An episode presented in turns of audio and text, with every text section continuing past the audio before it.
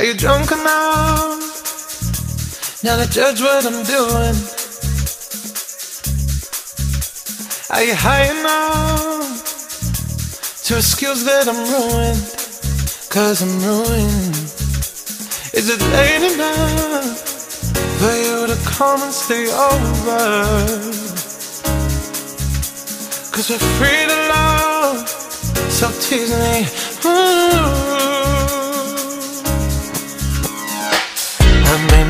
Promises, I can't do golden rings, but I'll give you everything. Tonight, Magic is in the air, there ain't no science here, so come get your everything. tonight, I made no promises, I can't do golden rings, but I'll give you everything. tonight, Magic is in the air, there ain't no science here, so come get your everything.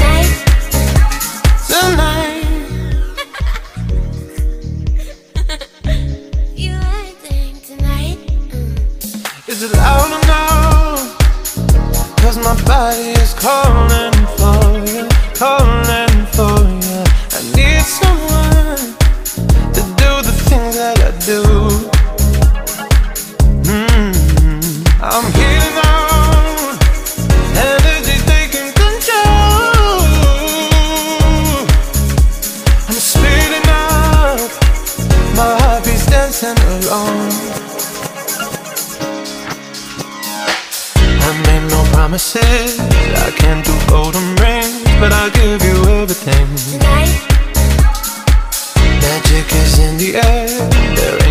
science here, so come get your everything. tonight, I made no promises, I can't do golden rings, but I'll give you everything. tonight, Magic is in the air, there ain't no science here, so come get your everything. Tonight,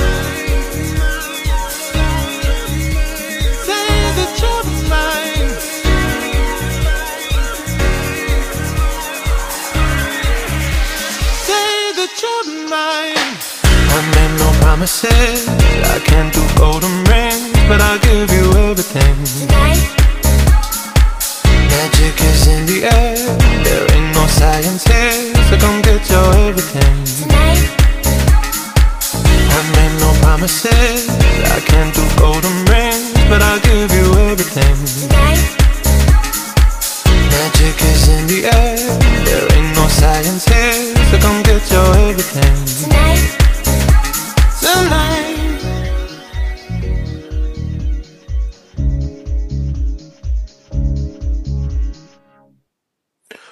Buenas noches a todos. Son las 8 y 35 de la noche de hoy, sábado 31 de julio del año 2021. Mi nombre es John Torres y este es el resumen de las noticias económicas del día de hoy, sábado, pero también de ayer, viernes 30, porque ayer no hice el programa. Entonces, se saben que cuando no hago el programa el viernes, eh, lo suelo hacer el día sábado. Entonces, por eso estoy acá, un sábado un poco raro, se siente diferente, ¿eh? porque siempre la atención del día, del mercado, de las noticias, pero hoy es un poco, no un poco, mucho, mucho más tranquilo, más relajado. Bueno, quiero saludar a los que me escuchan en vivo en Radio Data Economía, a los que escuchan el podcast como siempre, en Spotify, YouTube, Apple Podcasts, bueno, en todas las plataformas. Bueno, vamos a comenzar. Julio 31, otro mes que se va. Ya nos queda solamente un mesecito que es agosto y ya después vienen los, los meses que ya es la recta final, septiembre, octubre, noviembre, diciembre, los break. Y se acaba esto. Qué año volando, volador, volador. Bueno, comenzamos entonces. Ah, bueno, se olvidaba decir que comenzamos escuchando al, a Calvin Harris con Sam Smith con Promises. Esta es una canción del año 2018, si no estoy mal. Bueno, entonces vamos a comenzar, como siempre, con eh, Asia, el de China. Y que ayer, hoy ya el mercado ha cerrado, pues si ayer lo hubiera hecho el programa, tendría que haberles dicho que recuerdan que el jueves yo había dicho en el resumen que ya el gobierno chino había sacado la banderita blanca eh, porque ya vio que las cosas ya estaban un poco mal pues, respecto a la bolsa, a los mercados. Pues el día de ayer volvió la atención y volvió otra vez China y el gobierno chino a otros sectores. ¿Sabes? Creo que el sector de los fertilizantes. Bueno, el gobierno chino está tratando de regular todo lo que pueda. Es así, entonces está dando con todo, a todos los sectores, ya no, ya sector inmobiliario, sector de educación, sector tecnológico, bueno, todos los, todos los sectores. Y por eso también ayer hubo nerviosismo en la bolsa china. Bueno, y respecto a China, tuvimos el dato de PMI manufacturero a 50.4 cuando se esperaba 50.8. Este dato sigue bajando. Ustedes llegan a ver la gráfica. Recuerden las épocas en que este PMI manufacturero iba bien arriba y miren, ya va en 50.4. Recuerden que bajito de 50 ya empieza a preocupar, y ahí está la frontera. Bueno, pasamos ahora ya a Europa. Tuvimos dato de Producto Interno Bruto en Alemania del segundo trimestre, 1,5%. El dato de Producto Interno Bruto esperaba el 2% y el interanual se ubica en 9,6%. Eh, sí dije bien, el Alemania, el trimestral sí 1,5, el interanual 9,6%. Tuvimos dato de Producto Interno Bruto en España, la economía española el trimestre 2,8%, el trimestral y el interanual se ubica en 19,8%. Datos de inflación. En Francia, dato de inflación mensual 0,1, se esperaba menos 0,1 y el interanual 1,2 se esperaba 1%. Y el de la eurozona, el dato de inflación mensual menos 0,1 se esperaba menos 0,3 y el de y el interanual creo que se ubica en 0,7%. Estos datos mucho mejor al de Alemania. Recordemos que el de Alemania otro día terminó por encima de 3. Un poco, un poco raro ese dato de Alemania de inflación. Pasamos a Estados Unidos. El dato de la inflación que le gusta a la Reserva Federal, el PSE 3,5%, el interanual se esperaba 3,7%, entonces esto un pequeño respiro porque no, da, no pensaba algunos analistas que podía estar casi cerca a 4, pero miren, terminó menor a lo estimado.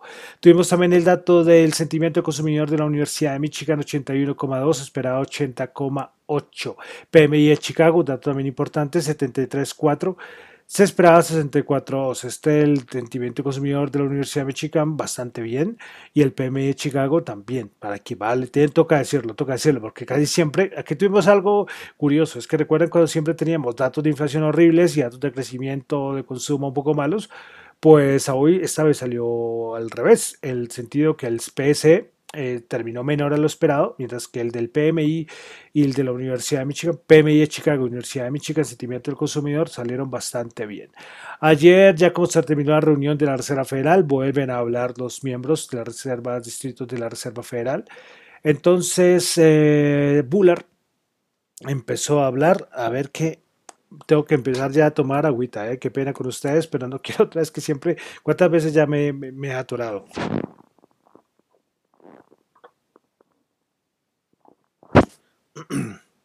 Entonces ahí voy recuperando el aliento.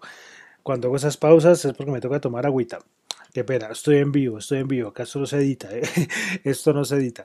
Bueno, entonces, pues como decía, Bullard de la Reserva Federal, pues habló, ellos sus opiniones, como siempre, un poco controvertido, eh, pero extrovertido, para decirlo mejor, eh, al estilo Kaplan, pero ya Bullard es un poco raro, porque ya sí está con todas sus últimas intervenciones, volvió a decir que, eh, que si el dato de, de, trabajo, de empleo, llega a cumplir a lo que espera la Reserva Federal, pues tendrían que subirse tasas. Y también habló sobre el tapering, que él dice que él preferiría que decidir lo más pronto lo del tapering, mejor dicho, que a septiembre ya es tarde para comenzar a reducir la compra de activos lo más pronto posible. Eso sí, no ha cambiado el discurso. ¿Qué más habló? Pues también dijo que el, aumento de la inflación tomó por sorpresa a la Reserva Federal. Todos pensaban que era transitoria y miren. Y que la variante Delta para Bullard dice que no va a tener ninguna influencia muy grande, no va a influir muy, mucho en la economía de los Estados Unidos. Bueno, continuamos, vamos a, eh, dejamos Estados Unidos, vamos a pasar a, a México, Tuvimos dato de Producto Interno Bruto, el interanual 19,7%, esperaba 19,8%, intersemestral, trimestral, perdón, eh, 1,5%, cuando se esperaba 1,8%. Listo, pasamos a Colombia. Colombia que tuvimos cositas muy importantes. En primer lugar, eh, decisión de tasas de interés por parte del Banco de la República. A ver, saben que cuando hay reunión del Banco de la República me gusta leer todo el comunicado, porque yo creo que es muy importante. Es un poco aburrido, yo sé que leer, pero es importante. Pues bueno, la Junta del Banco de la República decidió por mayoría mantener la tasa de interés de política monetaria en 1,75. Muy esperado el dato, acorde a lo esperado, perdón. Bueno, eh, para tomar esta decisión, en su comunicado, el Banco de la República siempre muestra como los argumentos por los cuales eh, considero mantener la tasa en 1,75. En primer lugar, la tendencia de crecimiento retornó, luego el retroceso en la actividad económica que produjeron los bloqueos a las vías y los problemas de orden público, según lo sugieren los más recientes indicadores líderes. Al revisar este comportamiento, el equipo técnico incrementó su proyección de crecimiento para 2021 desde 6,5% a 7,5%. Sin embargo, la brecha del producto permanecerá negativa y se mantiene excesos de capacidad en la economía, como lo reflejan las cifras del mercado laboral en un contexto de alta incertidumbre. Bueno, el segundo argumento que da el Banco de la República es que la inflación aumentó desde un nivel inferior a 2% en el primer trimestre a 3,3% en mayo y a 3,663 en junio. Las presiones sobre los precios tuvieron un origen interno y externo. Sin embargo, la inflación sin alimentos ni regulados continuó a un nivel más bajo de 1,87% en junio. Algunas de estas presiones inflacionarias podrían tener persistencia en el contexto de una economía que continúa recuperándose y reduciendo sus excesos de capacidad, afectando la expectativa de inflación. El tercer punto es el siguiente. La recuperación de la economía global se ha afianzado acorde con el avance de la vacunación, en la, en la vacunación, perdón, particularmente en las economías más avanzadas. No obstante, las nuevas cepas del virus continúan siendo un riesgo significativo de deterioro para el contexto económico internacional. Ante las presiones inflacionarias de los Estados Unidos y otras economías avanzadas, surge el riesgo de que las condiciones financieras internacionales se tomen más apretadas. Y el siguiente punto es que el equipo técnico del Banco de la República prevé que el déficit de la cuenta corriente aumentaría de 3,4% del PIB en 2020 a 4,5% en 2021 y 4,3% en 2022.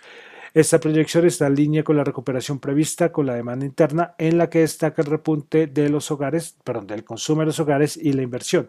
La moderación del déficit de cuenta corriente a partir de 2022 sería coherente con la implementación de la reforma fiscal recientemente presentada por el gobierno. Y el último por párrafo del comunicado, que yo sé que es aburrido, pero es importante. Yo creo que muy pocas personas leen el comunicado, pero entonces aquí tiene que aguantárselo, ¿eh? la lectura del comunicado.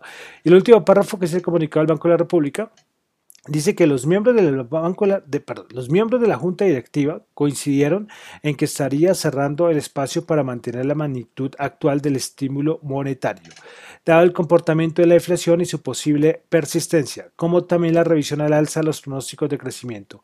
Bajo estas condiciones y teniendo en cuenta el balance de riesgo, la Junta decidió por mayoría mantener inalterada la tasa de intervención de política monetaria. Cinco miembros votaron a favor de mantener la tasa en 1,75 y dos votaron por incrementarla en 25 puntos básicos. Entonces, cositas muy importantes. Eh, rápidamente, como un resumen, eh, que la tendencia de crecimiento pues, retornó gracias a que lo de los bloqueos eh, pues esto, esto cambió, esto cambió mucho y esto mejoró para bien y a su vez también la proyección, el aumento de proyección de crecimiento del 6,5 al 7,5%, también mirando muy, muy de cerca lo de la inflación.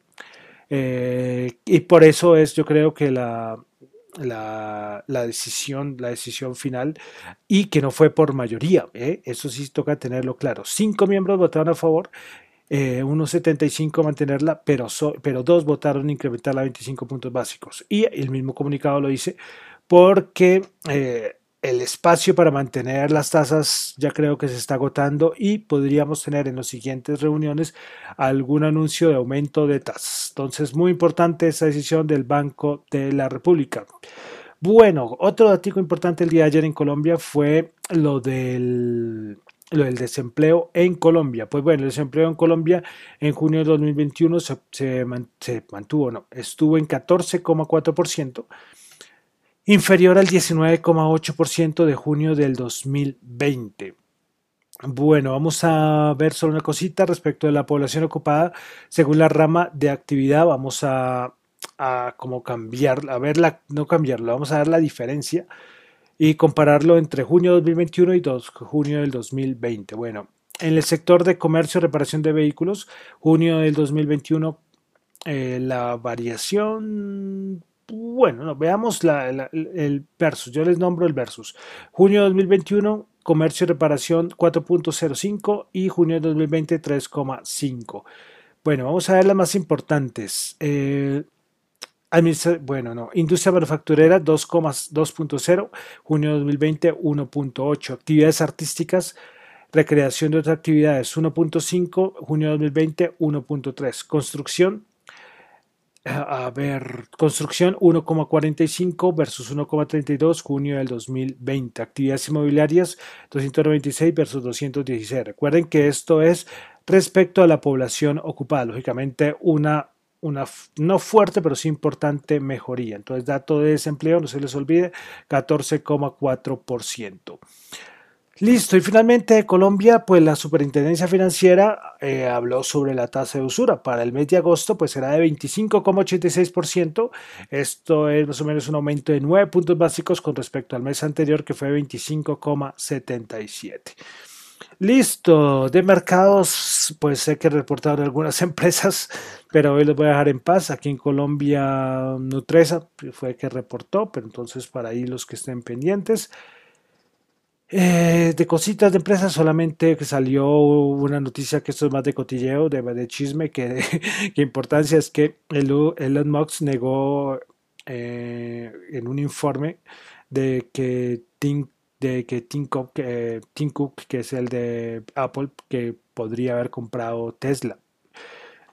Pues bueno, pues eso podría haber ocurrido tranquilamente, tranquilamente, y más por el afán de Apple de sus coches eléctricos. Recuerdo que esto, no me acuerdo, hace muchos años cuando Apple fue que comenzó que quería eh, empezar a meterse en este negocio de los coches eléctricos y podría haber sido una opción. Pero bueno, vamos a pasar ya a los índices de cómo cerraron el día de ayer.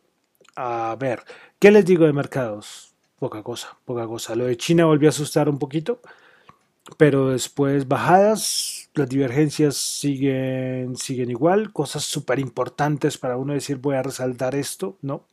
Hoy salió el Bull de Bank of America uh, y, y, sigue bajando, ya en máximos históricos. El índice del miedo también sigue bajando, pues éramos en pánico y los, los precios, pues casi, los, perdón, los índices caen en máximos históricos. Bueno, y hay otro montón de divergencias. Como les he dicho, todo sigue de cierta manera lo mismo y, y, le cuesta cada vez al mercado más alcanzar nuevos máximos importantes. ¿no? Puede alcanzarlo subiendo el 0.001%, pero llegan ahí y le cuesta, le cuesta. Pues bueno, el Nasdaq 100 ayer bajó 88 puntos, menos 0,5%, 14.959. Y eso que eh, la bajada se recuperó al final.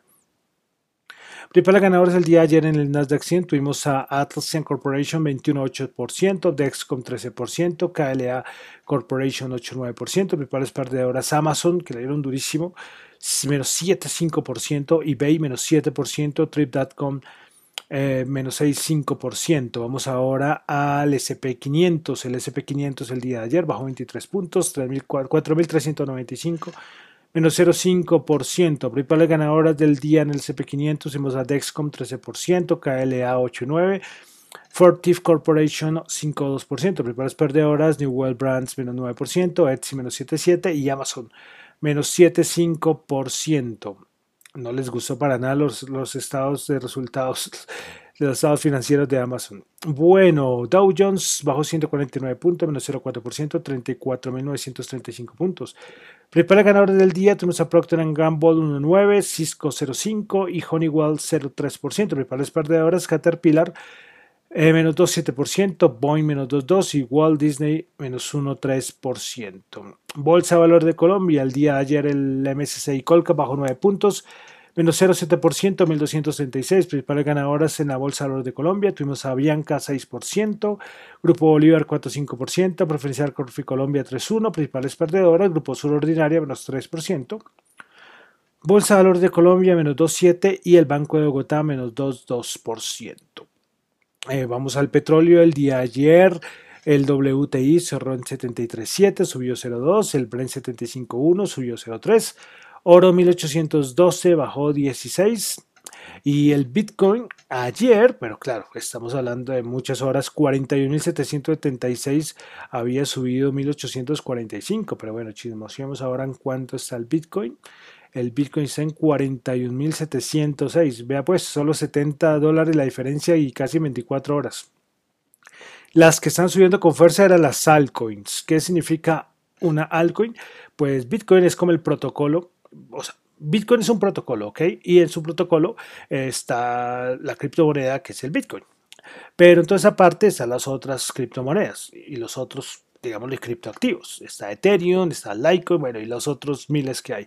Entonces, cuando uno se refiere a altcoins, son las alternativas, las monedas alternativas, y muchas veces sube primero Bitcoin y después las altcoins. Ahorita están subiendo muchas, eh, como el 7% más o menos. Bueno, aprovechemos el desorden y, cosa que nunca hago, por primera vez vamos a, a mirar el Coin Market Cap que es la, la página donde ustedes pueden ver cómo están las monedas bueno, pues les cuento, por ejemplo, de las principales. A ver, aprovechemos el desorden. Por ejemplo, Ethereum va subiendo el 4,3%.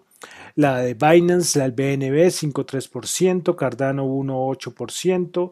Bueno, como ven, eh, Polkadot, 17%. Uniswap, 5%. Bueno, estas son las que uno dice que son las altcoins, ¿sí? Entonces, el, el Bitcoin se está dando un respirito, mientras que las altcoins van subiendo. Y listo. Y para finalizar, tasa representativa del mercado, la que tenemos este fin de semana. 3.868 eh, subió 32 pesitos. Bueno, con esto termino el resumen de noticias económicas del día de ayer y lo que pasó el día de hoy. Entre viernes y sábado, viernes 30 y sábado 31. Se acabó el mes el día de hoy.